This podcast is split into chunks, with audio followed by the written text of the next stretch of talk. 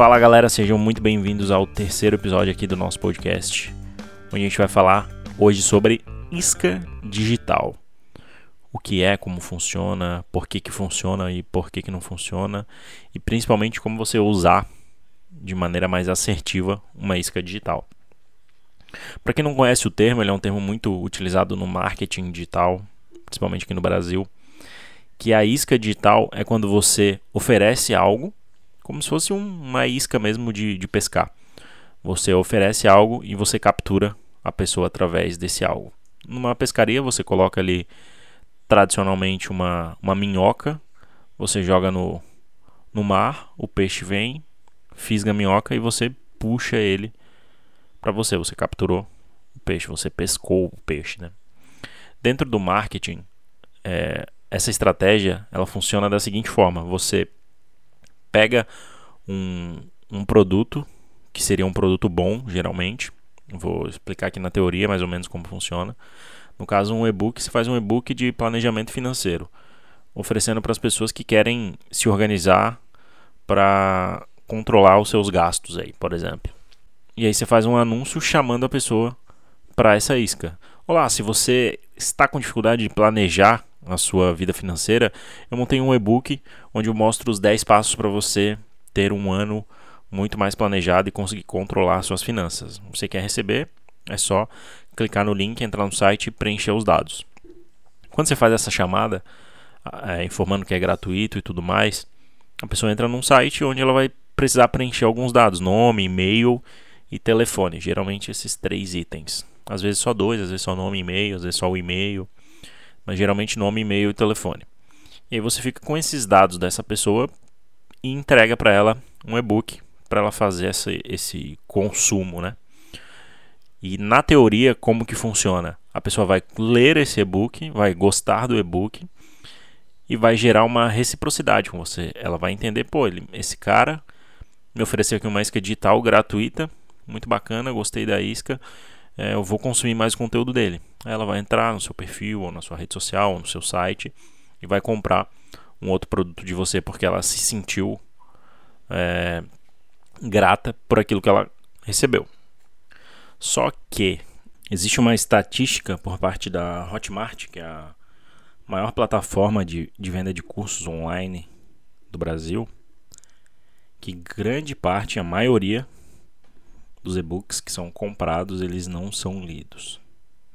Principalmente os que não são comprados, que são utilizados como isca. Você está dando algo de graça que as pessoas não vão ler.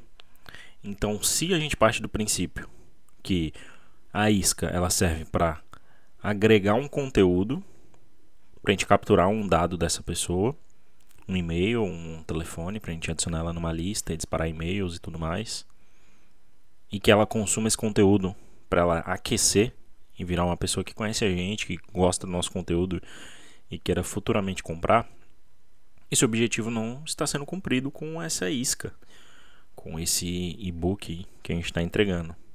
Então eu não utilizo nos meus lançamentos e-books. Essas iscas não são tão efetivas quanto já foram há algum tempo atrás. E você não cria um relacionamento.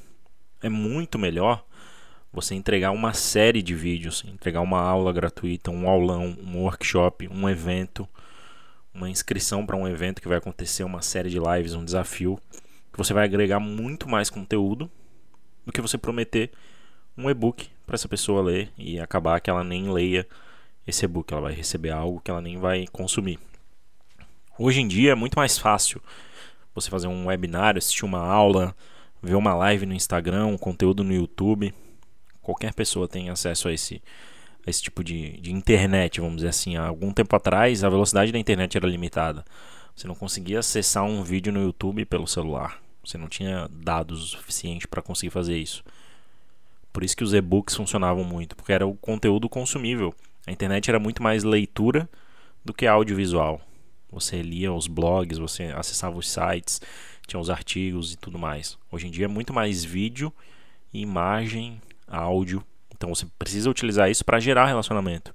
Então, ao invés de você prometer uma isca, você pode capturar os dados dessa pessoa através de um vídeo que você anuncie. Você pode anunciar simplesmente um vídeo de 30 minutos E quem assistir aquele vídeo até a metade ou até o final ou 25%, você consegue saber quem é essa pessoa. Você não tem o contato dela, mas você tem a marcação do pixel dessa pessoa. Então você consegue anunciar para ela, você consegue montar um funil de relacionamento com base em quem visualizou o seu vídeo. Então você vai aquecer sua audiência de uma forma muito mais prática e muito mais efetiva do que você prometer iscas que vão ser esses e-books aí. Talvez se a sua isca for um, um workshop, uma aula, um material que realmente for de utilidade, que ela vá conseguir acessar e visualizar esse vídeo e ver esse conteúdo, seja válido para você capturar um, um lead ali em potencial dentro de alguma estratégia. Eu não utilizo, eu acredito que a melhor forma é você criar um relacionamento, depois você capturar os leads convidando para participar de um evento, de um desafio, do que você só prometer uma isca e depois tentar converter ele por uma lista de e-mails e, e esperar que ele leia essa isca que você entregou aí, esse e-book e tudo mais. Então, minha visão sobre isca digital é essa. Eu evitaria, se você está começando, se você ainda não tem uma estratégia bem definida, eu evitaria trabalhar com iscas. Trabalha direto com captação, relacionamento, envolvimento, visualizações de vídeo, que você vai ter muito mais chances de ter um resultado bacana. É isso aí, nos vemos no próximo episódio. Valeu!